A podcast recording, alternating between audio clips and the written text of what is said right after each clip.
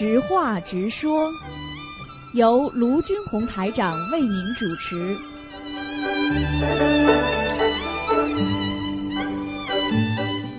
好，听众朋友们，欢迎大家回到我们澳洲东方华语电台。今天是二零一七年九月十五号，星期五，农历是七月二十五。好，听众朋友们，那么下个星期三呢，就是八月初一了啊。那么希望大家呢多吃素，多念经。那么在下个星期呢，我们还有一天呢是值得纪念的日子，那就是我们的农历的七月二十九，也是地藏王菩萨的诞辰日。好，下面就开始解答听众朋友问题。喂，你好，哎，师傅好，哎，师傅稍等。嗯，哎，师傅好，弟子给安师台长请安，师傅。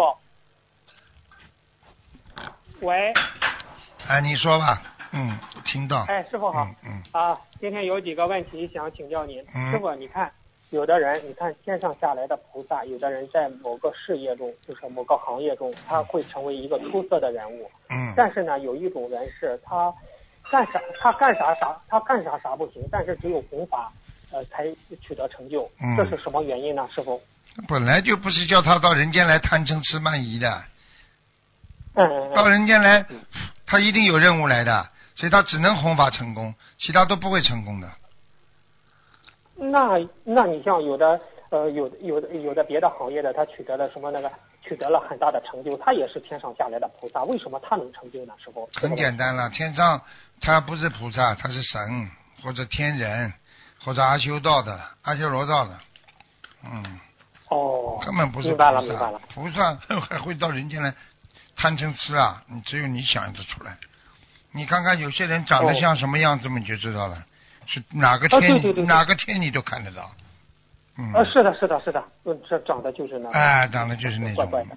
嗯，嗯，好明白，。那师傅，嗯，明白，就是他他这个任务就是来弘法的，其实上天也会给他有够吃够喝，就是来人间弘法的使命，是这样吗？师傅？嗯对呀所以，对，而且来弘法的人不但不让他太特别顺利，因为特别顺利，有吃有喝啊，财富宝足啊，他不会好好修的，还要让他吃苦啊，哦，还要让他吃苦，哎是这样啊。哎，哦你看看要想成佛的人，哪个不吃苦的？哦，明白了，他让他吃尽了苦，所以他让他接触了佛法，对看对看明白了人生，所以就是今生要好好弘法度众。对吧对对对对，啊，明白了，明白了，嗯明白了，谢谢师傅的慈悲开示。师傅，请问师傅，请问师傅，弟子、徒弟、入室弟子这三者的等级是否层层递进呢？请师傅开示一下这个问题。实际上在人间啊，这个等级根本不能作数的，只是在某一个阶段当中，你做了很多功德啊嗯，那你呢由一般的弟子升到入室弟子，对不对啊？嗯啊，你做的比较多才成入室弟子。那么徒弟呢啊，应该说最早的拜师的，开悟比较早的，能够有悟性的这位徒弟，但是一旦他不修了，他结束了没了，那么他也不成为徒弟了，所以他的这个连这个最起码的悟性和果位都没了，人间的果位都没了。哦，哎明白了。你比方说你现在是某某法师的大徒弟，人家都尊重你，等到你跟大徒跟跟师傅不好了，谁来尊重你啊？你算什么？呃，对对对，你算啥呢？没了，什么都没了，明白了吗？哦，嗯，明白了，明白了。那师傅现在怎么不招入室弟子了？收入室弟子了，师傅现在。就是因为有些入室弟子水平没有修好，沽名钓誉，反而拿着入室弟子去招摇，那师傅收他干嘛？众生平等了。不收了，没什么好收。哦，因为为什么？明你只是入室弟子，相当于你前一阶段修行修得很好，嗯嗯嗯。给你的一个荣誉而已。但是你拿了这个荣誉不好好的，对不对啊？你不照样下来啊？啊，嗯那这个荣誉给了有什么意思啊？你不给他，他说不定还一直在努力当中呢。你给了他，他骄傲自满了就麻烦了。是师傅，其实这种荣誉也是给他的菩萨也给他的一种福报，是这样理解吗？对呀、你有这种荣誉，人家都会更加尊敬你呀、这不叫福报啊。嗯嗯，是的，是的，是的。嗯明白了，明白了。嗯嗯，谢谢师傅的慈悲开示。师傅啊，您不是有次开示人三五年转移呃三五年一转运吗？如果你一直不顺，三五年后就会改变。请问师傅，这是普遍现象吗？对还是除了一直做坏事没有做好事的人都符合这一规律呢？请师傅开示。全部的人都有这规律，都有这规律哈。但是哦一直做坏事的人，三年倒霉了，一转了，刚刚好一点点，马上又不好了。到了哦五年，他刚好一点刚好一点又不好，因为他一直在做坏事呀。哦，明白了，明白明白了，明白了。嗯，谢谢师傅的慈悲开示。师傅，您看，你给一个同修看业障比例，说他在百分之十以内，但是同修说他如果每天功课的礼佛从五遍加到七遍就会生病，可他每周的小房子也烧了至少二十一张。请问师傅，他的业障这么少，加加礼佛到七遍就会生病，这是什么原因呢？是业障激活了吗？请师傅激。活了呀，太多了呀，他还不哦还不起债呀，他的二十一张小房子只能还还他过去，还不了他现在呀，说明他一定在造新业呀，嗯，哦，嗯这说明，那师傅业障比例要少于多少每天七遍礼佛才不会激活呢？这个问题，师傅。一般的你正常的三十以内都可以的，不会激活的，哦嗯，就是慢慢消，最怕的就是你在造新业造的太厉害，哦，造新业造的太厉害哈。嗯嗯，明白了，明白了。谢谢师傅的慈悲开示。有同修对自己的法门的师兄很相信，放心，不会怀疑。但是对社会上不熟悉、不学佛的人，总会有总会起怀疑心。请问师傅，这是什么原因呢？请问师傅。这是分别心呀，没有菩萨的那种气度啊，没有海纳百川呐、对不对呀？嗯嗯，啊。啊，人要大度大量啊，对不对呀？啊，对对对。那应该如何克服呢？师傅这个问题。很简单了，怎么克服啊？境界提高了就会克服了，境界提高了。境界不提高永远不会克服的，因为人有嫉妒心的，人有怀疑心的，哦人不会太相信别人的，明白了吗？嗯嗯，明白了明白了，谢谢师傅的慈悲开示。师傅是不是您稍微有点累啊？师傅还可以，没事。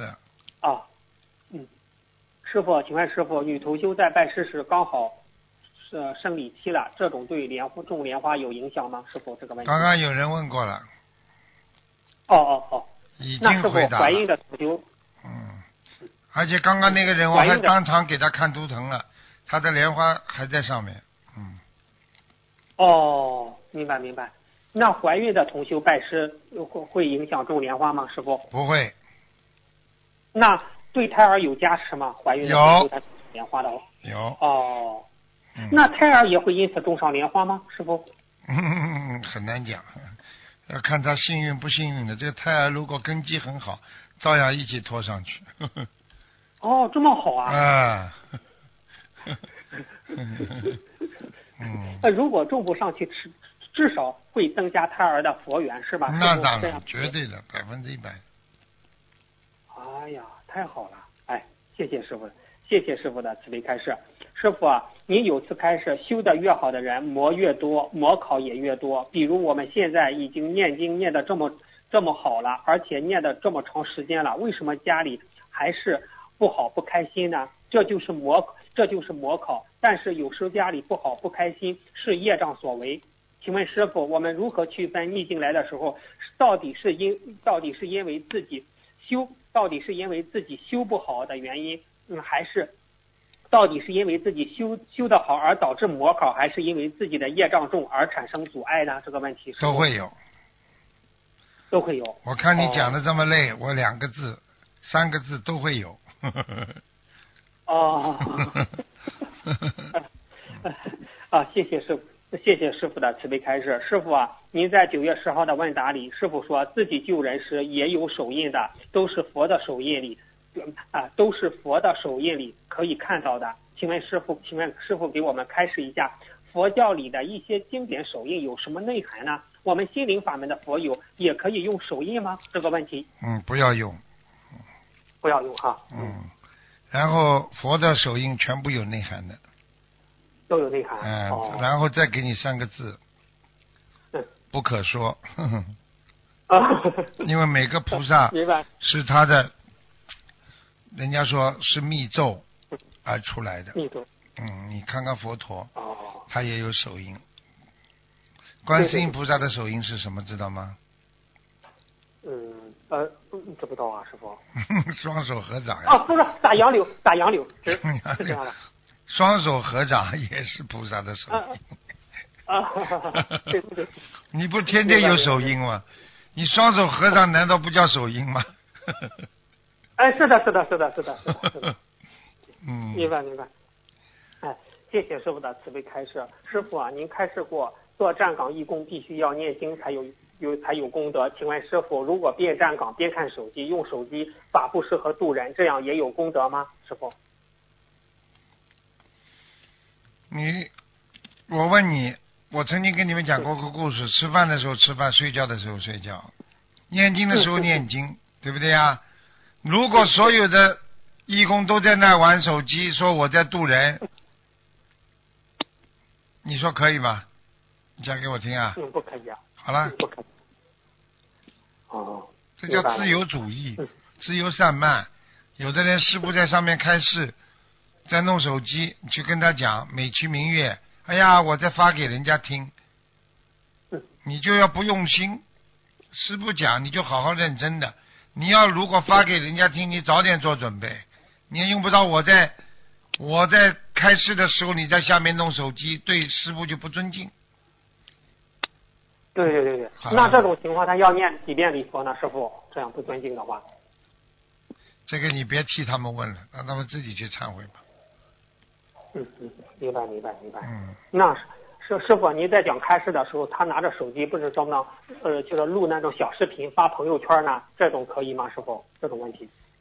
不管做什么，不要影响人家，好好的修，不要让人家感觉到你是不用心。其实嗯只要有十几个人一说你这个人怎么这样，我告诉你，护法神就会管。哎呀，你在人间也是这样，人一聚起来，警察是不是来了？啊，是的，是的。好了，就这个道理，明白吗？嗯，明白了，嗯明白了，明白了。谢谢师傅的慈悲开示。那师傅，一对许愿清修的夫妻参加法会，能不能住一间？能不能住一间呢？可以啊，完全可以啊。可以啊。哦，嗯那如果如果夫妻带着孩子去法会，能否同一个房间呢？可以啊孩子的年龄是这样吗？可以啊，但是不要在法会上千万不要做夫妻之事，我告诉你，否则你一定倒霉。对对对对对，啊明白明白。你要去，你要去旅游，你自己去做。你要再开法会，多少护法神啊！你这种事情、畜生事情一做，你完了，你来的一点功德都没有。哎你要酒店的话，享受的话，不要在法会上的酒店呢。听得懂吗？对对对，你享受，你直接可以去旅游，来法会对呀好好的。对啊，你跑到法会来搞这些东西啊，你不是他自己找找找找没倒啊？是的，是的，是的，啊明白了，明白了。啊，嗯嗯，谢谢师傅的慈悲开示。师傅，我们在念一套功课的时候，念经的顺序有讲究吗？比如大悲咒后面，呃，大悲咒后面念心经，或者或者是嗯呃，然后接着念转提神咒等等，像这些大经和各种小咒的顺序有没有搭配的方法，这样效果更有效呢？师傅，这个问题。嗯，有当然有的了，当然大悲咒要大悲咒要最早了，心经了，嗯嗯，像然后念十小咒啊。如果念礼佛嘛也念礼佛嘛也是要这大经嘛可以放在最后或者放在最前都可以。嗯哦。跑上来就。念也好，跑上来就念嗯。但是，一般跑上来都是念大悲咒心经的。大悲咒心经啊。嗯哦，明白了，明白了。嗯，谢谢师傅的慈悲开示。师傅问一个问题，就是说传传统文化、传统文中国传统文化上，中国古书记载的上古的神灵，比如盘古、女娲、伏羲、啊、炎炎黄等等等，他们都是什么果位？为什为什么能够开开天辟地呢？这个问题，师傅。其实这些传说开天辟地，也就是某一个位置、某某一块区域吧。嗯嗯，他开的是那片天，辟的是那片地，并不是整个宇宙。哎现在明白吗？对对对对，所以很多为什么很多人没有智慧啊？宗教跟宗教经常讲来讲去啊，是我们的宗教的开天辟地的，他说是他们的，对不对呀、每每一个宗教，他都有那块地方，他自己开天辟地呀，都有他自己的那个那个那个区域的呀，明白了吗？对对对对好了，对对对对对明白明白嗯。那嗯师傅，那盘古、女娲、伏羲，那他们都是什么样的果位呢？都是大菩萨吗？现在师傅？从道理上来讲，他们是天界，应该是管呃管人间的，嗯管人间。对但是你要知道，在天界管人间的话，也至少是菩萨的果位，相当于哦，啊、明白了明白。不小啊，他们不小的，嗯，至少说，如果说他们是天神的话，那也是很大的神啊，嗯，对对对，明明白了。吗？嗯，明白明白明白。你师傅啊，正如您曾经说过，八仙，你像八仙吧，当年他八仙也是来人间度化，功德圆满。师傅都说八仙也是超脱六道的菩萨，你说是至少是，好像是声闻道，还是缘觉道，还是对菩萨道的菩对萨？，声闻道、缘觉道，嗯。哦，嗯明白了明白了。嗯，他们谢谢师傅。他们也是多世的修为得成正果，嗯，然后得成正果再下到人间啊，在救人。只是他们这种超脱六道之后，他们喜欢待的地方不一样。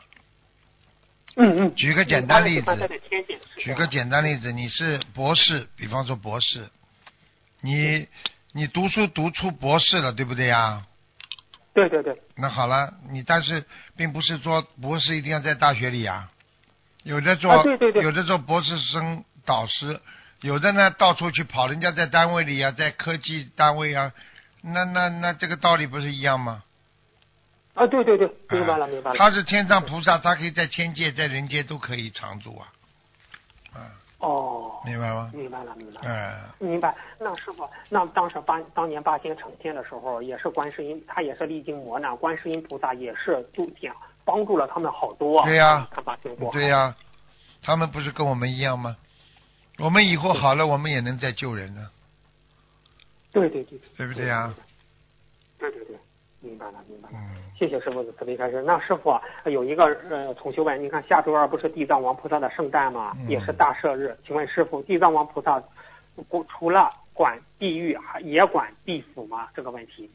地藏王菩萨就是管地府的呀，地狱地府一起管的呀，他都管。一起管。嗯，他这个管嗯不是他是官，他是慈悲，他是大菩萨，就是这样。哦。嗯，他不是去他不是去管理，他而是去而是去他有这个有这个能力。比比方说，举个简单例子，我举例子，我你们最喜欢听我举例子就明白了。嗯嗯比方说一个小县城，嗯对不对啊？我问你，这个小县城有县官吗？有啊，有县政府吗？对不对啊？有。啊，有很多的乡长啊，都是管的吧？嗯嗯嗯。那么我问你，中央首长能管不啦？能。呃，问题是很多中央首长人家不下去啊。那么有一个中央首长了，我情愿吃苦，他跟着你们一起要把这个山村乡面貌要改变，他下去了，嗯嗯。对不对啊？你说他对对对，你说他什么位置？他又能管，又能救，好了，哦那就这个概念明白了。啊。明白了，明白了。好、嗯谢谢师傅的慈悲开示。那师傅，那那那一天地府的灵性是不是也同样大赦，更容易超度到投人或者是天界呢？这个问题有的，这个是真的，有的。因为哦因为这个人家一般不懂的。其实天上地下，只要大菩萨的生日的话，菩萨大慈大悲，地府官员其实不是菩萨是大慈大悲，菩萨没有动他们因果，只是地府的官嗯嗯。觉得哪些人应该提早释放，哪些人哦。本来还要吃多少世苦，就是给他们提早。看着他们已经蛮可怜的，他们也会学地藏王菩萨发慈悲心，嗯。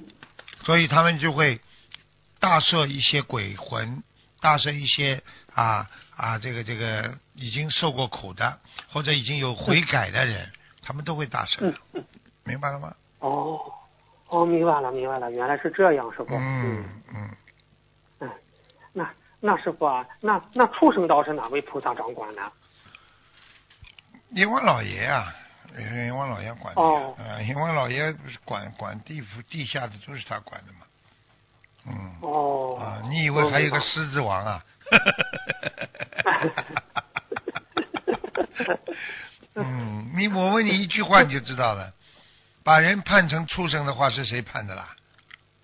嗯，阎王老爷。好了，那他管不管畜生道了？他不管畜生道，他怎么有权利把人变成畜生的啦？这还不懂啊？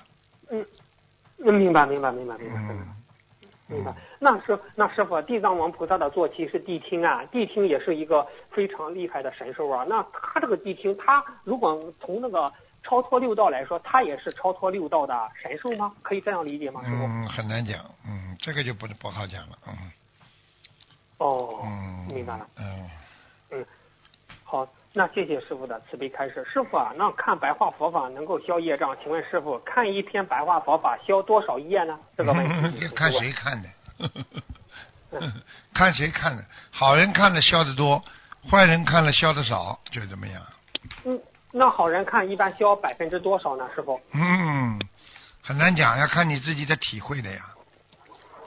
嗯、，哦，嗯，这这是很很多的是助缘，帮助你这个事情成功，帮助你开悟，帮助你化解冤结，帮助你消除烦恼，是这个概念。哦，啊，明白了，明白了。嗯，嗯，谢谢师傅的慈悲开示。师傅啊，那如果子女谈对象，父母干涉导致分手，这样算动人因果吗？师傅？小因果动了小因果，不算大因果，啊，不算大因果。因为没结婚呢哦最动了最多的嘛啊就是把人家弄了离婚呀，这个是这个最大的事情了。